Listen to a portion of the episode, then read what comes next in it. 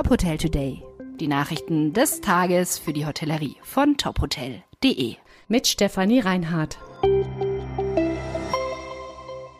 Führungswechsel in zwei Essential bei Dorint Hotels. Die beiden Essential Hotels der Dorint Hotelgruppe in Köln und Remscheid haben neue Direktoren. Das Haus in Köln-Junkersdorf wird seit Juli von Natascha Bußhoff geleitet. Sie ist seit 13 Jahren bei Dorint.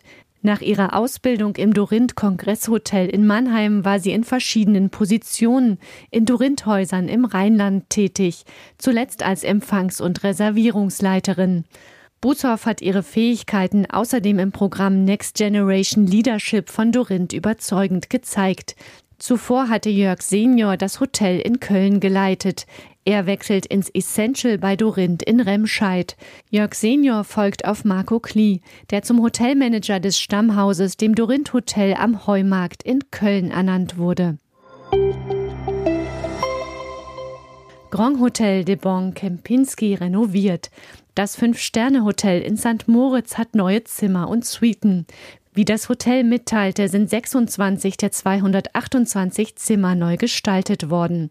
Erneuert wurden Teppiche, Lampen und Möbel. Natürliche Materialien, helle, warme Farben und alpine Einflüsse finden sich wieder. Auch die Badezimmer wurden renoviert. Davor wurden schon die Lobby, die Bar und ein Restaurant renoviert. Das Hotel möchte so mit der Zeit gehen, sagt General Manager Konstantin Zeuke. Das Grand Hotel gibt es seit rund 160 Jahren.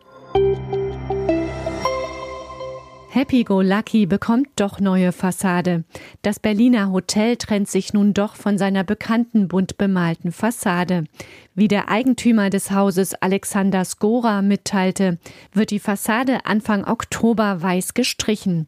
Darauf hätten sich Skora und der Eigentümer des Kunstwerks auf der Fassade nun doch geeinigt. Erst im Juni hatte Skora mitgeteilt, dass das Kunstwerk erhalten bleiben solle. Davor hatte es ein Gespräch mit der Bezirksbürgermeisterin gegeben. Das Bezirksamt hatte dem Eigentümer aber eine Frist gesetzt, die Malerei bis zum 1. Oktober zu entfernen. Das Amt hatte das Kunstwerk als unzulässige Werbung betrachtet, da auch der Name des Hostels auf der Fassade stand. Darum war jahrelang vor Gericht gestritten worden.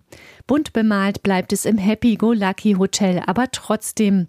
17 Künstler haben vor kurzem das Treppenhaus und die Innenwände gestaltet. Laut dem Eigentümer haben sie damit schon jetzt viele Neugierige angelockt. Weitere Nachrichten rund um die Hotelbranche finden Sie immer auf tophotel.de.